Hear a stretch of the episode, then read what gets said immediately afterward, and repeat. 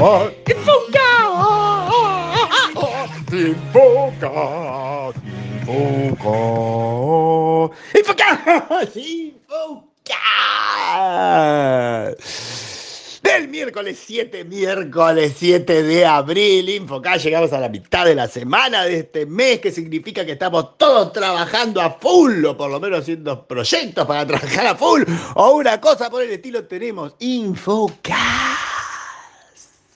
que es Infomail contado. Hoy en Infomail de hoy tenemos un hermoso Infomail conciso. Estamos con los Infomail concisos. Yo necesito un poquito más de, feedback, decir la concisitud. concisitud, o sea, el hecho de ser conciso de los Infomail está agradando, ¿no? En este caso yo supongo que sí, pero mejor si me lo cuentan.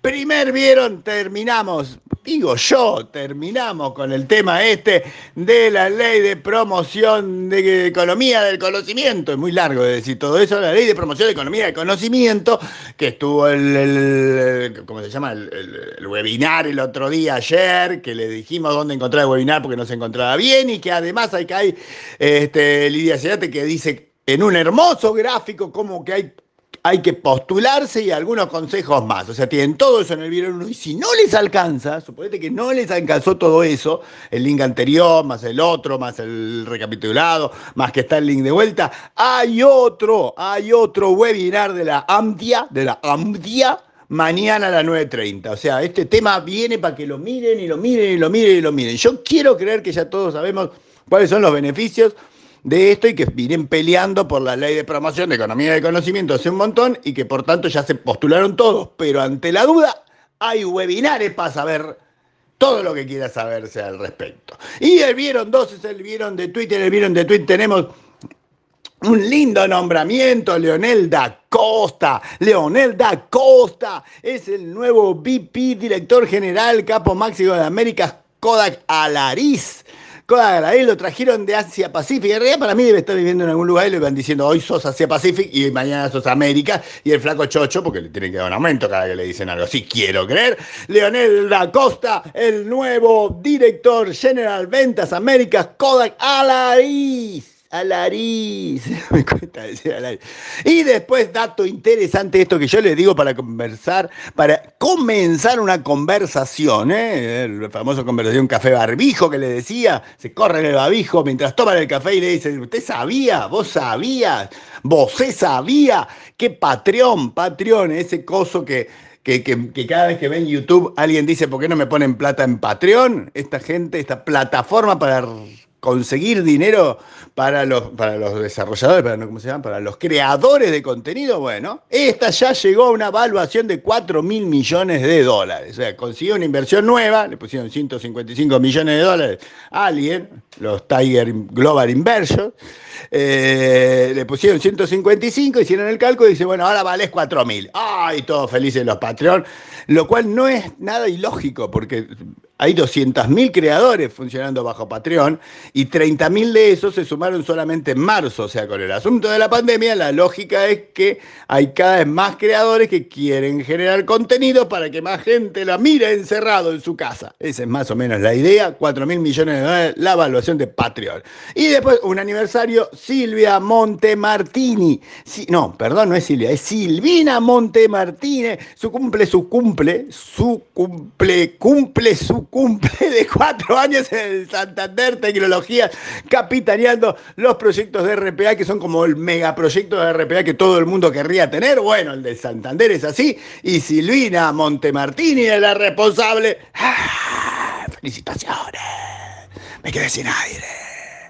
Ahora, y en rescatando webinares, como le decía antes, estoy rescatador de webinares. O sea, en realidad hay tantos webinars que no valen la pena que cuando hay un par que son interesantes me da por repetirlos. Entonces, el, de Ambanet, este de billetera digital, este, donde, donde está Guille Calabrese, que, que es amigo, está Pablo Blanco, que es conocido y todo eso, bueno, que fue ayer, que fue ayer a las 11 de la mañana, está todavía colgado, o sea, sigue colgado en YouTube y hay un link, hay un link para ir y verlo, transformando los medios de pago billeteras digitales, está grabado. Después una tweet opinión vía Débora Slotnitsky, Slotnitsky, nunca sé si lo digo bien, nunca lo sabré tampoco, este, que estuvo hablando con un flaco de, de Every, que le dijo que mejoró mucho el uso de inteligencia artificial en Latinoamérica. O sea, pasó de 32% a 48%. O sea, 32 en el 2018 a 48% en el 2020.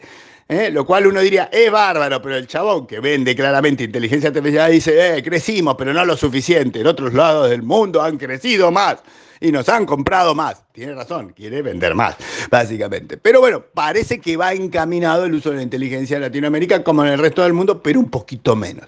Y en el Viron 3, un Viron interesante para estar al tanto del mundo de la tecnología. Y ustedes me dirán, vos estás enviciado con las criptomonedas. Mm, puede ser, no, en cualquier caso, yo solamente les quiero decir que Coinbase que es un exchange, que es un intercambio de criptos en Estados Unidos, anunció sus resultados del Q1 2021. ¿eh? Dato interesante. Anunció sus resultados del Q1 2021 porque le salieron bárbaros y porque además con esto ya viene para salir a la bolsa. No va a ser una hipo, va derecho a la bolsa, lo cual no es muy usual, pero tiene unos números que le, o sea, le pronostican una felicidad casi desbordante. O sea, hay, hay cuatro números importantes que no se lo voy a decir. Vayan y mírenlo en millones de, transacciones, en activos de, la plataforma, en volumen de las operaciones, en ingresos, en, miles de millones de dólares y en ingresos netos, todos datos impactantes que tienen que ir y verlo, porque son muchos. Una sola observación, una sola observación, las ganancias ajustadas de la compañía del Q1, del Q1, de este primer cuatrimestre, del primer trimestre del 2021, del Q1, ¿sí? esas solas son cinco veces los ingresos del año pasado. ¿eh?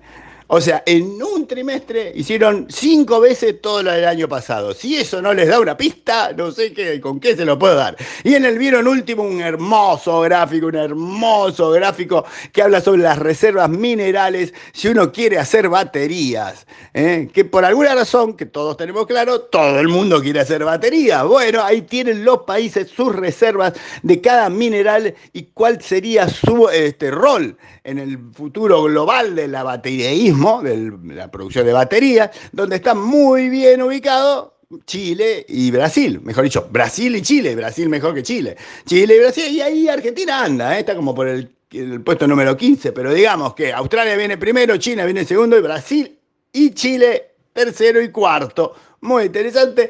Para tenerlo, les repetí la frase, hice un infomail cortito, no me pueden decir que no fue lo suficientemente corto. Y se lo voy a terminar con la musiquita como corresponde. Deme un segundo. Ahí va.